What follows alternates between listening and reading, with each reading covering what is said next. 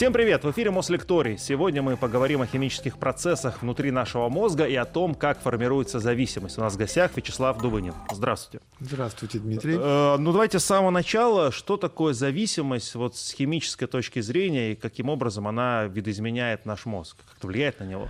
Ну, если говорить именно о химических зависимостях, то речь идет о том, что некие молекулы да, вмешиваются в работу наших нервных клеток, и они вмешиваются настолько регулярно и настолько серьезно, что наши нервные клетки начинают рассчитывать. Ага, сегодня с утра я там, скажем, свой никотинчик получу. И меняется работа мозга таким образом, что вот без никотина уже плохо. И, соответственно, в зависимости есть два как бы таких вот ключевых момента. Приходится регулярно повышать дозу, потому что нервная система все больше и больше надеется на внешний приток какого-то вещества, какой-то молекулы. А второй аспект, если вы вдруг решили гордо да, избавиться от зависимости, то обнаружится, что без этой молекулы мозги нормально не работают. И возникает то, что именуется абстинентный синдром или синдром отмены. Ну, взять тот же самый никотин. Почему, собственно, люди курят? Потому что у нас в мозге есть молекула, которая называется ацетилхолин. И эта молекула, передавая сигнал между нервными клетками, нормализует состояние нашего мозга. Ну, такая скромная, но важная задача. То есть ацетилхолин нас успокаивает, если мы разнервничались, и наоборот так возбуждает, если мы вялые. И как бы нормально, да, все это вот компонент вполне такого здорового функционирования мозга. Дальше есть растение табака, которое в ходе своей эволюции изобрело никотин. И с помощью никотина, который там в больших дозах, табак защищается прежде всего от насекомых. У насекомых ацетилхолин гораздо более значимая молекула и передает там кучу сигналов в мозге. Никотин похож на ацетилхолин. И поэтому какой-нибудь там жучок поевший листьев табака, получает судороги, и как бы классно, да, растение выполнило свою задачу. Ну, любой дачник знает, что табачная пыль, да, это вообще инсектицид. Вы там посыпали какой-нибудь крыжовник, и тля сдохла. У нас, у млекопитающих, ацетилхолин не такой важный передатчик сигналов, но тоже достается. То есть судорог от курения табака не будет, а будет вот это самое нормализующее действие. Не сразу, не на всех это э, так сказать, вот так достаточно заметно влияет.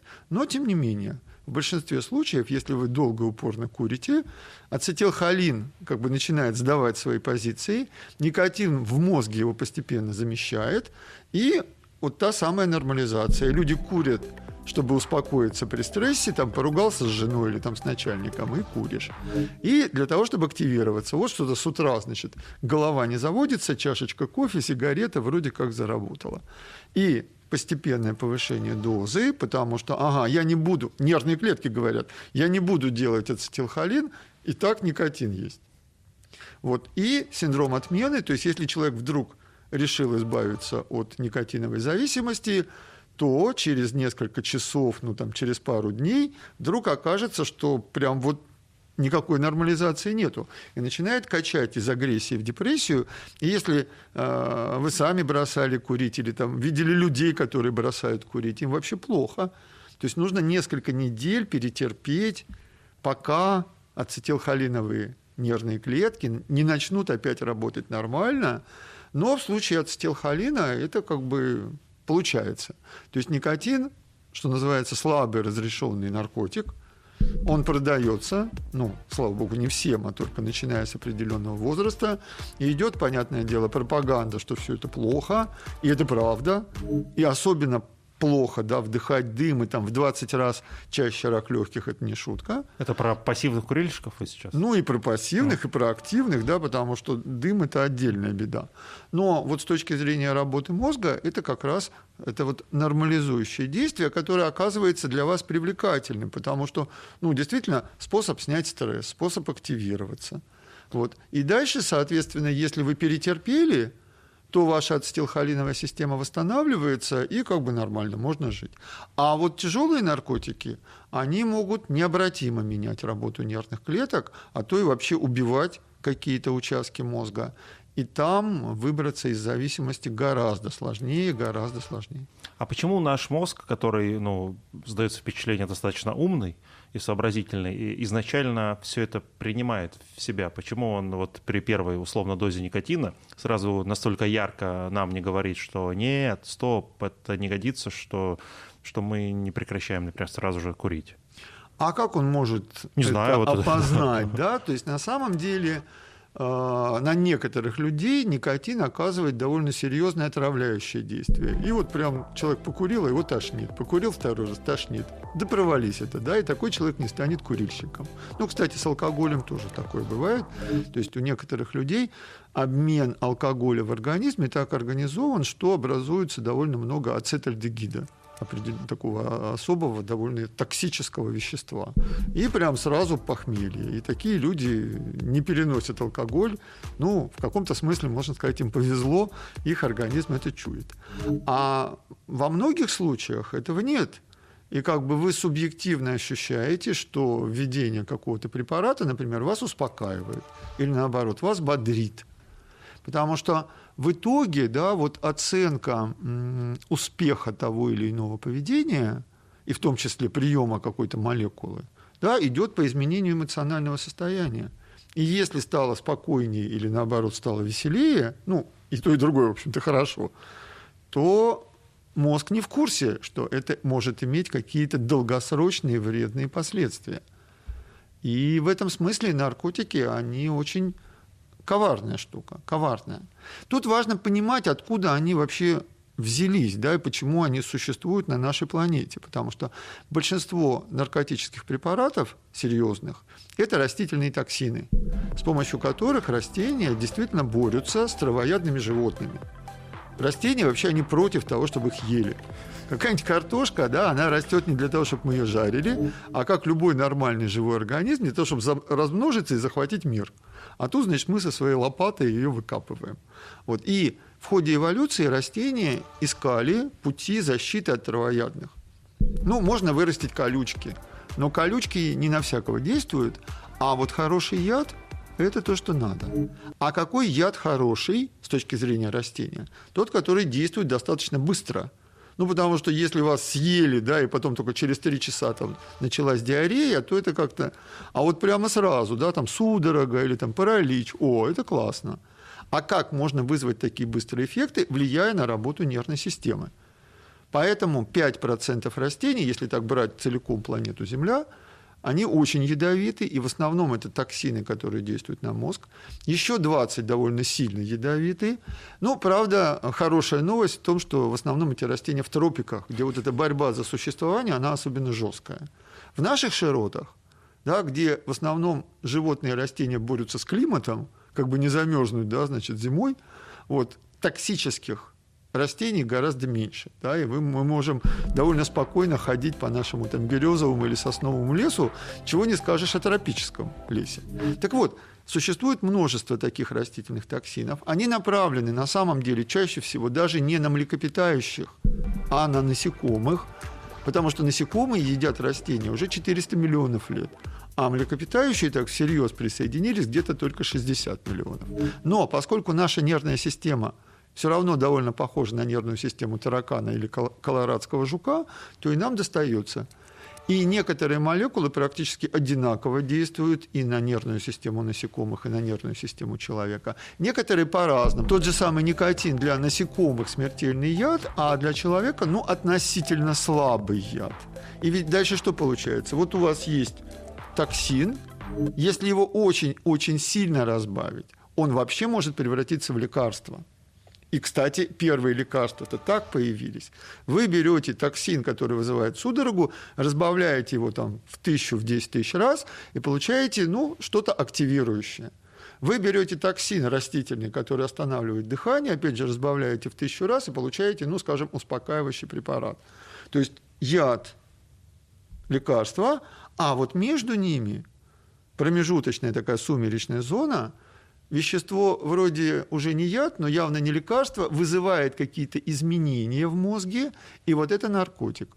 И дальше мы видим совершенно четко две группы наркотиков. Более опасная группа – это та, которая имитирует деятельность нейронов, связанных с положительными эмоциями. Там есть особые вещества, которые называются дофамин, норадреналин, эндорфины. Вот если токсин растительный похож на эти молекулы, то у человека возникает эйфория, и вот такие наркотики, они особенно опасны. И привыкание и зависимость на них возникает быстрее, ну, потому что хочется положительных эмоций. Вторая группа наркотиков – это наркотики-галлюциногены, которые вообще ломают работу мозга, человек оказывается в каком-то иллюзорном мире, некое путешествие, трип, да, потом он приходит в себя, зачастую там нет положительных эмоций, и там были всякие, не знаю, там неприятности. То есть вот вообще, когда физиологи начинают рассуждать о эмоциях, ну не только физиологи, психологи, да, вот эмоция – это наше вроде бы такое внутреннее переживание. Но если мы смотрим, а зачем она?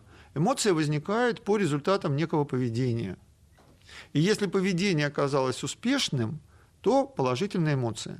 Она нам приятна как субъекту, но с точки зрения такой тотальной работы мозга, положительная эмоция – это такой химический сигнал, который поднимается в кору больших полушарий, вот посмотрите, да, значит, большие полушария, основная часть нашего мозга, а э, молекулы, которые связаны с эмоциями, они в основном вырабатываются в древних стволовых структурах. То есть, если посмотреть на схему мозга, там такой ствол, и на нем, как на стволе дерева, большие полушария и мозжечок.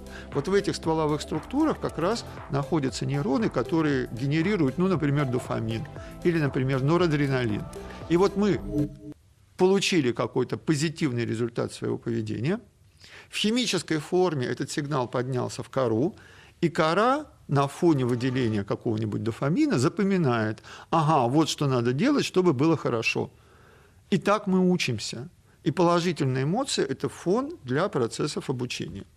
И как бы ребеночек с первых недель жизни да, формирует, формирует различные навыки, память, мышление. Все это на фоне возникновения положительных эмоций. А теперь представьте себе, что вы берете молекулу, которая сама по себе вызывает положительные эмоции.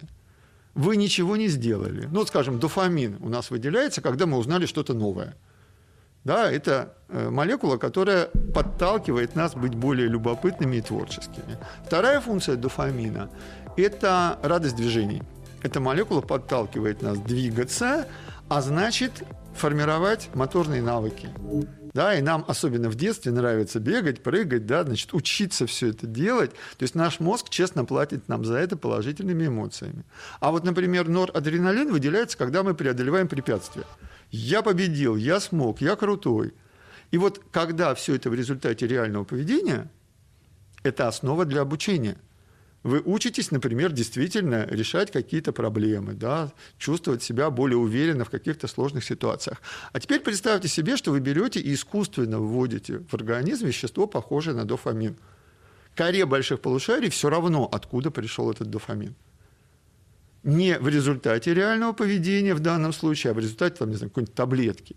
Но кора все равно ощущает положительные эмоции, и что самое как бы неприятное, тут же запоминает, о, что надо делать, чтобы было хорошо.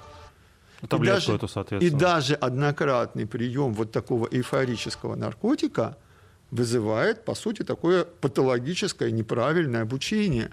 Потому что, а зачем делать что-то реальное? Зачем узнавать что-то новое? Да? Зачем преодолевать препятствия? Зачем, там, скажем, ухаживать за этой девушкой? Да? У меня есть укол или таблетка, которая генерирует эмоции положительные порой даже более сильные. И вот когда говорят о психологической зависимости, вот это она. То есть даже однократный прием вот такого эйфорического наркотика уже вызывает запоминание самой ситуации, а оборотной медалью является то, что называют демотивация, демотивирование. То есть, а зачем что-то реальное делать, если вот, пожалуйста, таблетка или укол. И человек как бы уходит из реального мира в мир наркотиков – и теперь цель его поведения – получить положительные эмоции за счет таблетки или укола, вместо того, чтобы что-то совершать в реальной жизни. И вот это огромнейшая опасность. Вот это психологическая зависимость. И она формируется порой с одного раза. И эту память, да, вы потом с ней, даже при однократном приеме, вы будете потом годами с ней ходить и что мне с ней делать-то, да, это по сути как психотравма формируется, ну, по аналогии, да, то есть мозг запоминает, что было хорошо. И дальше повторно встречаясь с наркотиком, вы будете испытывать сильнейшее желание еще раз повторить, попробовать. Вот. А вот если вы многократно принимаете, то тогда уже меняется сама работа нервных клеток, то, о чем я вот в самом начале рассказал. Да, ну, скажем, нервные клетки начинают вырабатывать все меньше ацетилхолина, потому что человек курит несколько раз в день и вводит никотин, и нейроны начинают на это рассчитывать. Вот это физиологическая зависимость. Психологическая, физиологическая – это две стороны одной медали, но по сути это довольно разные истории. Психологическая – это память, а физиологическое – это реальное изменение активности нервных клеток, и мы можем увидеть, ага, вот эти ферменты стали хуже работать, поэтому стало меньше ацетилхолина. Или там на клетки, которые реагируют на ацетилхолин, стало меньше чувствительных к ацетилхолину белков, и поэтому, собственно, да, нужно добавлять вместо ацетилхолина никотин и все такое прочее. Ну, например, самые сильные наркотики – это наркотики, похожие на эндорфины, да, то есть такие морфиноподобные вещества – Почему с ними самая большая проблема? Ну, не знаю, взять хотя бы там рассказы Булгакова, да, вот там. А, при приеме этих наркотиков возникает сразу два эффекта. Мощнейшая эйфория, положительные эмоции, и еще обезболивание. Именно поэтому морфиноподобные вещества, они являются одновременно важнейшими лекарствами. Потому что, к сожалению, да, вот ну, сейчас современная наука уже очень много знает о механизмах боли. И, к сожалению, нет способов снять по-настоящему сильную боль, кроме как через использование морфиноподобных веществ. И вот эти морфиноподобные вещества, они у нас в мозге выполняют две совершенно разные функции в разных зонах мозга. В зонах болевого контроля они сдерживают, собственно, сигналы обезболивания – а в зонах положительных эмоций, да, с ними связана мощнейшая эйфория, в основном в ситуациях комфорта. Ну, говорится так, что вот если вам хочется бежать по улице и орать от радости, это ваш, в вашем мозге работает дофамин. Он про движение, новизну, там какой-нибудь Архимед, который бежал по улице и орал Эврика, вот там куча дофамина. А если вы тихо лежите в углу и думаете, да, жизнь удалась, вот это эндорфины, да, то есть это вот такой релакс, вы вообще не взаимодействуете с миром, и на фоне введения морфиноподобных препаратов возникает вот такого рода эйфория, которая вообще человека утаскивает из окружающей действительности. А дальше оказывается, что именно эта группа наркотиков, она мало того, что дает самые сильные положительные эмоции, она быстрее всего ломает работу нейронов. Ну, вот сейчас на экране вы видите нервные клетки, а, они очень характерно выглядят, то есть клетки с большим количеством отростков, и по отдельным клеткам сигнал передается в виде электрических импульсов. А вот между нейронами он передается в специальных контактах. Вот посмотрите в правом верхнем углу экрана такие как бы светящиеся зоны, да, это вот контакты между нейронами. Они именуются синапсы, соединения. Вот именно там работают вещества, передающие сигналы.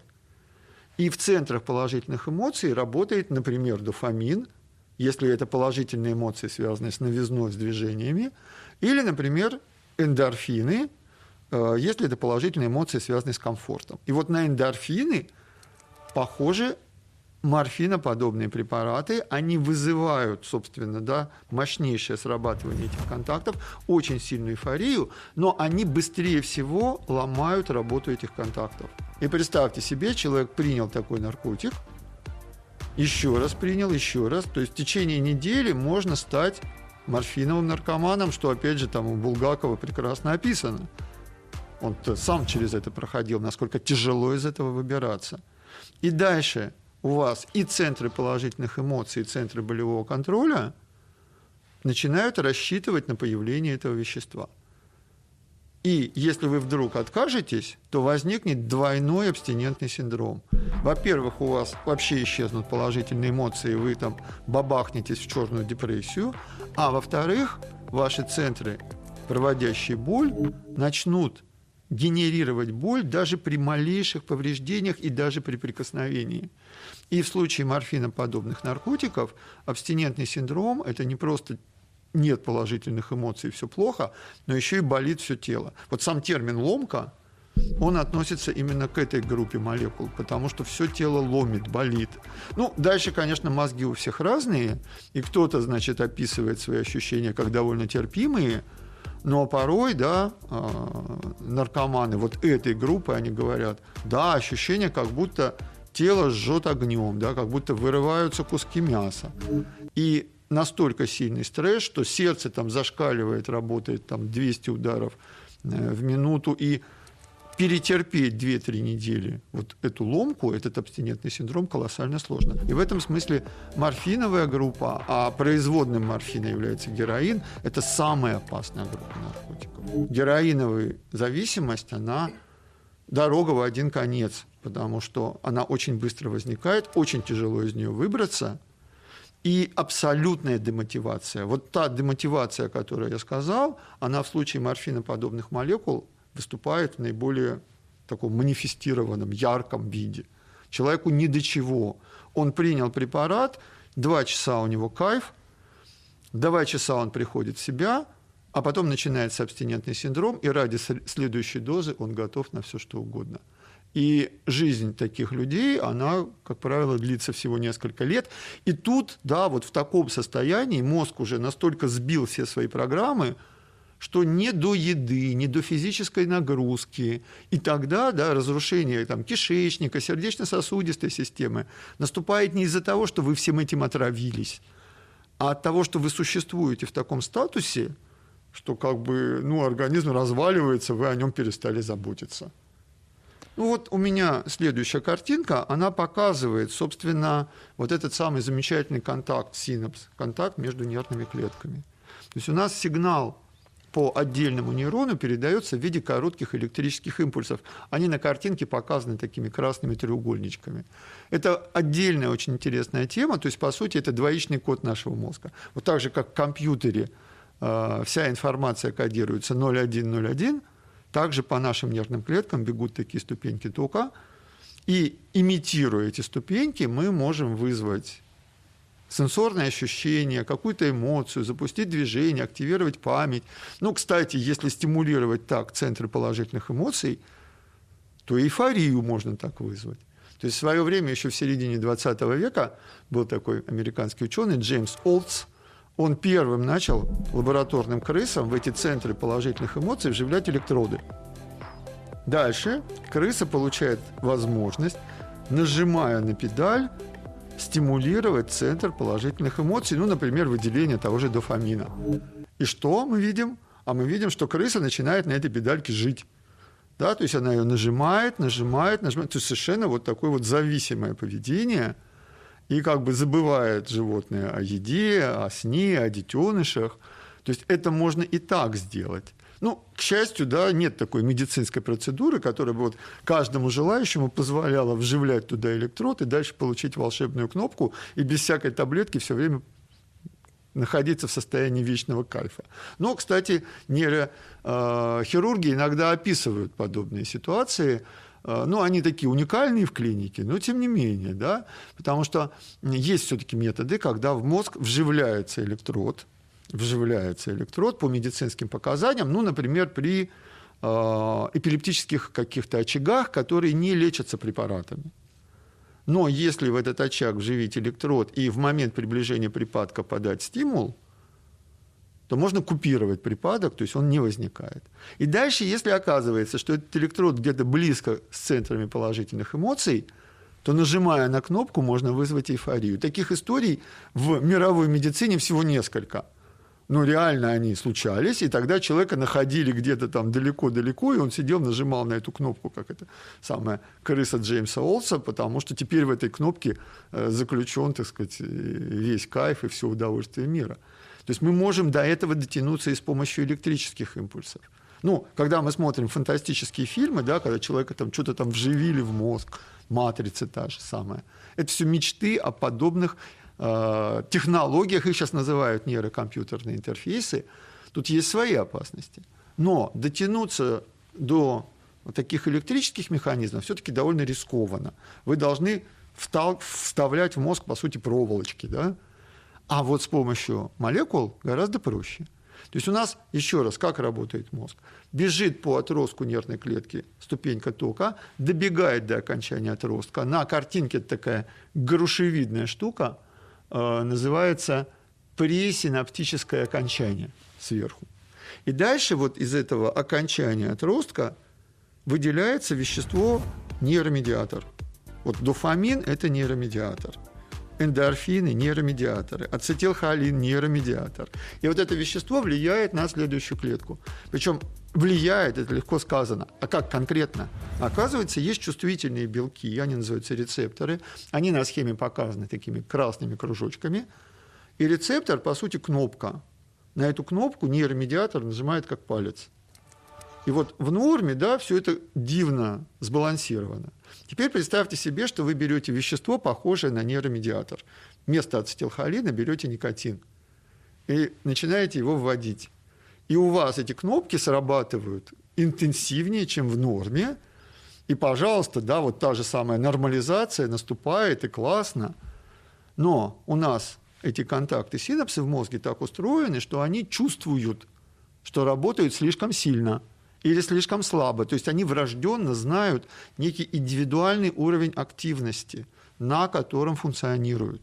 И если вы начинаете с помощью препарата еще больше возбуждать этот контакт, то рано или поздно самого нейромедиатора станет меньше, и вот этих кнопочек тоже станет меньше. Если вы наркотиком сожгли центры положительных эмоций, у вас произошел дисбаланс, а это аналогично состоянию депрессии. То есть постоянное доминирование негативных эмоций. То есть человек, который вы, вылез из э, зависимости от сильных наркотиков, он порой пожизненно, ну или, по крайней мере, очень долго обречен жить вот в таком депрессивном фоне, потому что он сам сломал себе мозг.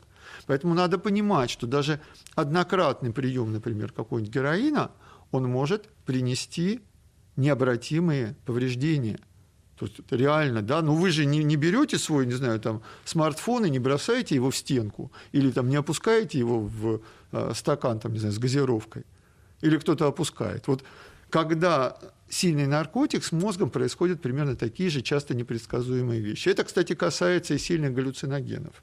Вот сильные галлюциногены, они тоже настолько переформатируют состояние нейросетей, что потом мозг может не возвратиться в нормальное функционирование.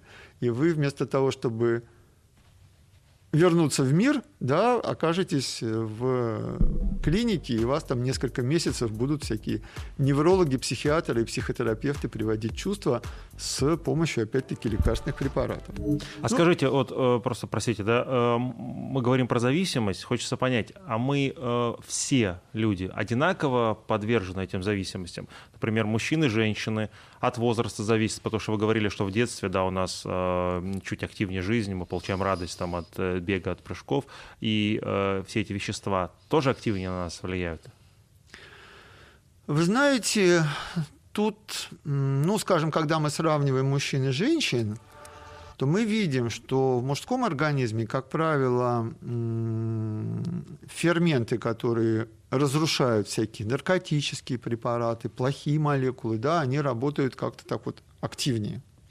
Поэтому мужчинам часто для того, чтобы попасть в зависимость, нужно более длительное время, более высокие дозы. Ну, алкоголь, например, алкогольная зависимость тоже по этому принципу развивается. Поэтому оказывается, что женский организм, он более беззащитен, но в нем возникает и больше как бы всяких вот токсических таких вот молекул, каких-то продуктов, которые говорят, нет, все-таки это плохо. Вот, поэтому женский организм, он, с одной стороны, менее устойчив, а с другой стороны, он больше да, чувствует сбои, да. И поэтому, собственно, мы, когда смотрим на большую статистику, мы видим, что самые разные виды зависимости обычно все-таки так в популяции процентов 60, а то и 70 мужчины и остальное женщины. Ну, тут на самом деле вот все непросто. Каждый раз надо смотреть на конкретный обмен конкретного наркотика. А, ну, вот с тем же алкоголем, там действительно ферменты, которые разрушают алкоголь, они в мужском организме работают почти в полтора раза активнее. Вот, поэтому, собственно, мужчины переносят большую дозу алкоголя, И именно эта большая доза подталкивает, в конце концов, изменение нейросетей, формирование зависимостей. Вот, но если вот женщина занялась приемом наркотиков, то, как правило, зависимость формируется быстрее, и потом тяжелее выбраться из этого. Вы про ферменты и про алкоголь сказали, да? Э, пожалуй, тот наркотик, да, который употребляет гораздо больше людей, да, чем сильный. А есть целые народы, насколько вот я слышал, да, у которых э, какое-то воздействие алкоголя на их организм другое. Народы севера про это говорили. А это да, с чем связано? это речь идет как раз действительно о врожденной установке двух ферментных систем. Если говорить конкретно про алкоголь, это такая совсем небольшая молекула C2H5OH, Э, которая, в общем, даже не чужая для нашего организма, потому что небольшое количество этилового спирта, да, то, что вот алкоголем называется, возникает даже по ходу обмена веществ в наших клетках. Совсем небольшое, но возникает. Это, в свою очередь, означает, что у нас в организме в каждой клетке есть ферменты для разрушения алкоголя. И вот первый из этих ферментов, ну, вообще он называется алкоголь-дегидрогеназа, или сокращенно АДГ – вот первый превращает алкоголь в ацетальдегид. И ацетальдегид – это довольно серьезный токсин, и эффекты, скажем, похмелья, они связаны как раз с концентрацией ацетальдегида. Второй фермент, он называется ацетальдегид дегидрогеназа или АЦДГ, он уже этот самый злобный ацетальдегид превращает в более безобидную уксусную кислоту.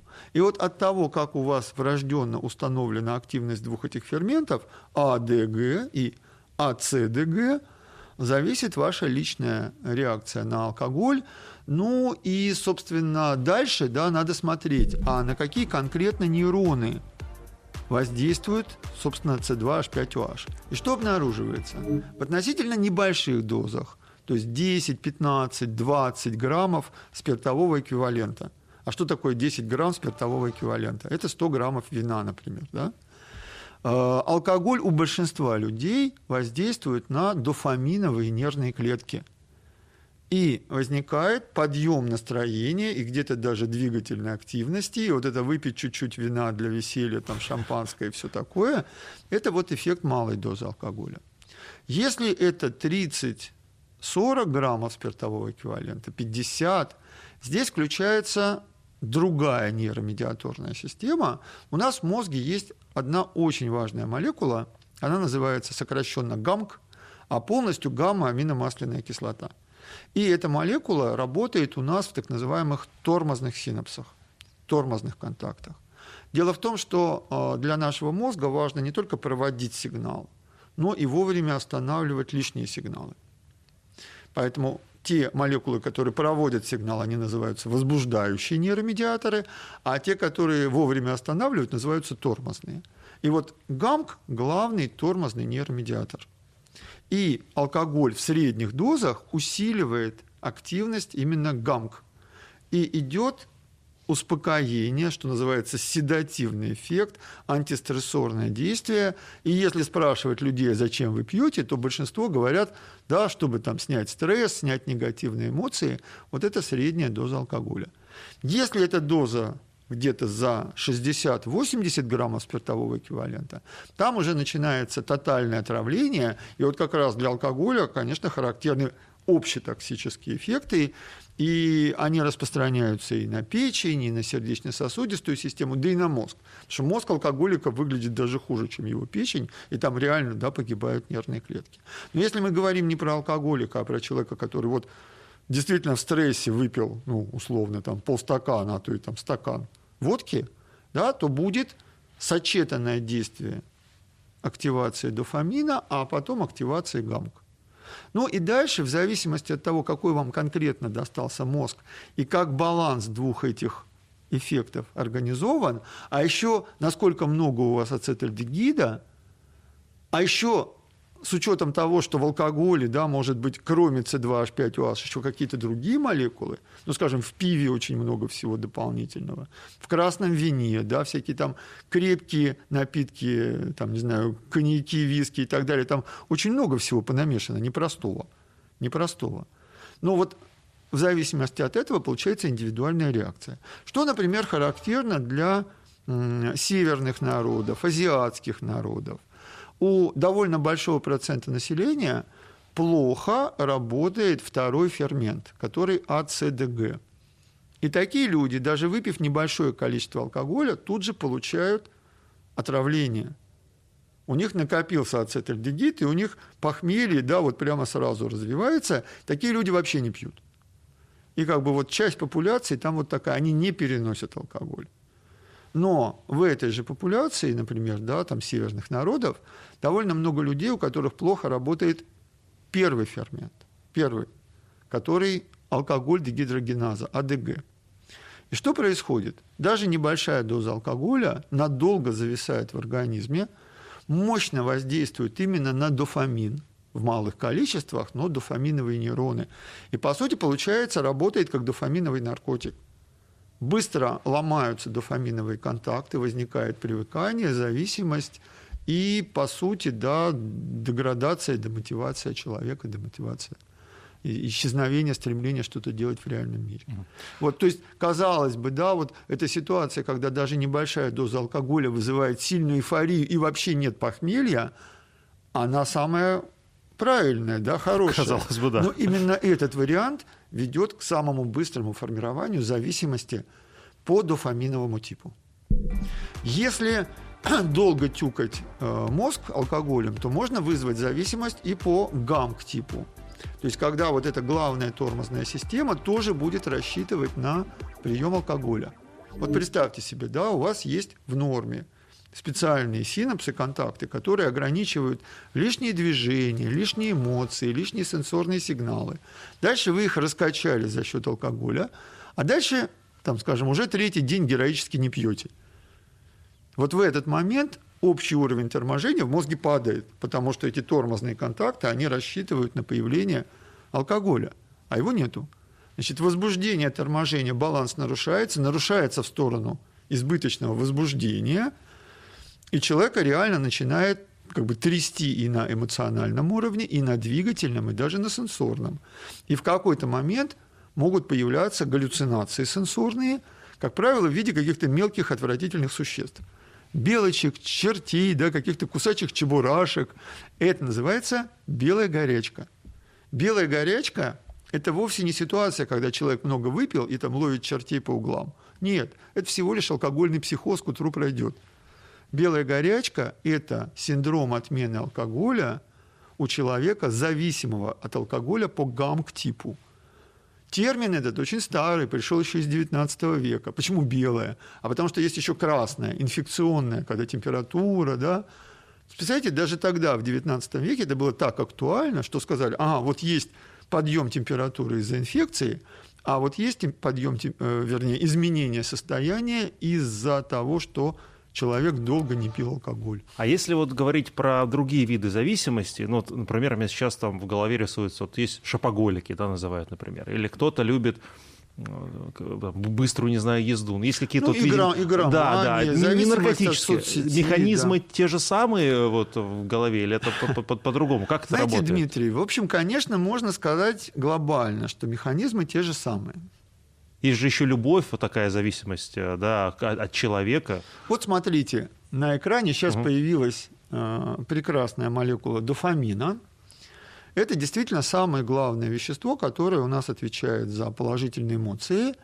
И э, это радость движений и радость новизны. И дальше что получается? Если вы начинаете эти механизмы эксплуатировать в ущерб другим составляющим своего поведения – то вот зависимость, поведенческая зависимость. Да, то есть вы, ну, классика – это сейчас э, сидение в соцсетях. Да, тут скроллинг бесконечный. Да, да, ведь, собственно, раз дофамин, он про новизну, про творчество, да, то любая новая информация, она фатально вызывает выделение дофамина. У нас мозг так устроен. То есть вот смотрите, вот эти вот синенькие овальчики, да, глубоко в стволовых структурах, это зоны, где находятся нейроны, выделяющие дофамин. И дальше, видите, их отростки идут вверх, в кору больших полушарий. И дофамин выделяется, когда мы узнаем что-то новое. Причем неважно, вы это новое будете дальше как-то использовать или не будете. То есть в идеале мы узнаем новое для того, чтобы его запомнить, включить как-то в свою систему мира, мышления, да, и это будет полезное знание, на которое вы будете опираться. Это будет совсем классно. Но в простом варианте вам достаточно узнать факт, увидеть смешную картинку. Кстати, юмор, он тоже основан на выделении дофамина. Ведь, а, по сути, что такое юмор? Это тоже, там всегда есть элемент новизны. Вам начинают рассказывать, ну, например, анекдот, ваш мозг забегает вперед, придумывает банальную, банальный вариант, банальный исход, а тут раз и соль анекдота, и, о, радость, да, и вот выделяется дофамин. Это все сейчас можно зафиксировать с использованием приборов. Ну и вот если вы начинаете этот дофамин добывать в ущерб другим составляющим поведения, то вот она, эта самая зависимость. То есть вы пришли с работы там, или там, не знаю, из школы, из института уставшие. Где взять положительную эмоцию? А зайду-ка я в интернет, ну там типа погоду на завтра посмотрю. И дальше, значит, новость, смешная картинка, анекдот, тут лайк поставил, тут дизлайк поставил. И там незаметно прошли 2-3 часа. Вы там смотрите условно где-нибудь в Ютубе полчаса, как нарезают огурцы, да, при этом не пытаетесь даже сам нарезать огурец, но прикольно же, да. И вот это вот прикольно, это выделение дофамина. И при этом это оказывается выделение, которое не ведет к обучению. То есть вы добываете дешевый дофамин и при этом теряете время, потому что, ну да, вы улучшили баланс положительных и отрицательных эмоций, но вы не запомнили ничего, и вы могли эти два часа провести с большей пользой. Недаром вот эту историю называют информационным фастфудом. То есть сравнивая с доступной и тоже не очень качественной едой. Такая же история с нейромедиатором, который называется норадреналин. Давайте мы посмотрим. Да. Вот на экране появился нейромедиатор норадреналин, и он в норме вырабатывается тогда, когда есть некий стресс, препятствие, опасность, он активирует наш мозг, мы начинаем быстрее принимать решения, мы вообще возбуждаемся, там более мощно двигаемся, память активируется, мы запоминаем, как мы преодолели ту или иную проблему. А когда все завершается благополучно, то, соответственно, это положительная эмоция азарта, преодоление препятствия, там, я лучше всех, я смог, я справился. Вот. И, опять же, когда это все связано с реальным поведением, окей, мы действительно учимся решать какие-то проблемы. Но это же может быть совершенно виртуальная история. Да, вы, опять же, пришли с работы и сели играть на компьютере. Нужны положительные эмоции. А вот я сяду и буду там убивать этих самых монстров или просто там попадать палкой в стакан в каком-нибудь тетрисе. И понятно, что монстры виртуальные, а норадреналин, который выделяется, он настоящий. Это значит, что вы вместо того, чтобы решать реальные проблемы, пробивать да, стенки и преодолевать препятствия, просто используете это вещество, ощущаете эту эмоцию, но в вашей жизни это ничего хорошего реально не происходит. Наоборот, вы портите свои нейросети и всю вашу память перестраиваете не на то, чтобы жить а на то, чтобы добывать очередную дозу. Я вот сейчас вас слушаю, понимаю, что я попал уже в зависимость от, э, от ваших слов. Так интересно все рассказывать, но, к сожалению, время э, нашей передачи завершается. Мы наверняка еще много каких-то Дмитрий, моментов так да, всегда не, бывает. не обсудили, да. Вот, и я подумал, что если есть какая-то положительная зависимость, это зависимость э, смотреть Мослекторий на Москве 24. И, вот, но и потом да. применять это да. все-таки в жизни. Очень важно, чтобы та информация, которая у вас попала, она не только на вход, но и на выход была. Расскажите кому-нибудь, да, сделайте там, не знаю, перепост, что-то сами напишите, подумайте. Тогда то, что вы услышали, оно действительно будет запоминаться и будет влиять на ваши жизненные программы. Потому что понимание того, что в нашем мозге борются разные эмоции, разные молекулы, что они решают разные задачи, и они зачастую не про наши большие успехи и там какое-то глобальное здоровье, а преследуют какие-то свои узкие интересы, да, вот чтобы именно этот нейрон работал активнее. Вот это надо понимать. И более трепетно и осознанно относиться и к работе организма, и к работе мозга, потому что наш мозг – уникальный компьютер, на котором установлены наши программы, мы их называем психика человека, да, и вот этот компьютер каждому человеку дан один единственный уникальный, неповторимый. И мы должны понимать, как он работает, чтобы быть осмысленными пользователями этой штуковины. Спасибо. Спасибо вам огромное, да, за то, что пришли. Вот жму вашу Спасибо. руку. Да, надеюсь, что зрители выводы сделают. Ну и уже говорить про то, что наркотики это невероятное зло, я думаю, смысла не имеет, все это и так понимают. Друзья, не впадайте в эти невероятные зависимости. Вот, и обязательно смотрите нашу программу. Спасибо вам большое. Спасибо.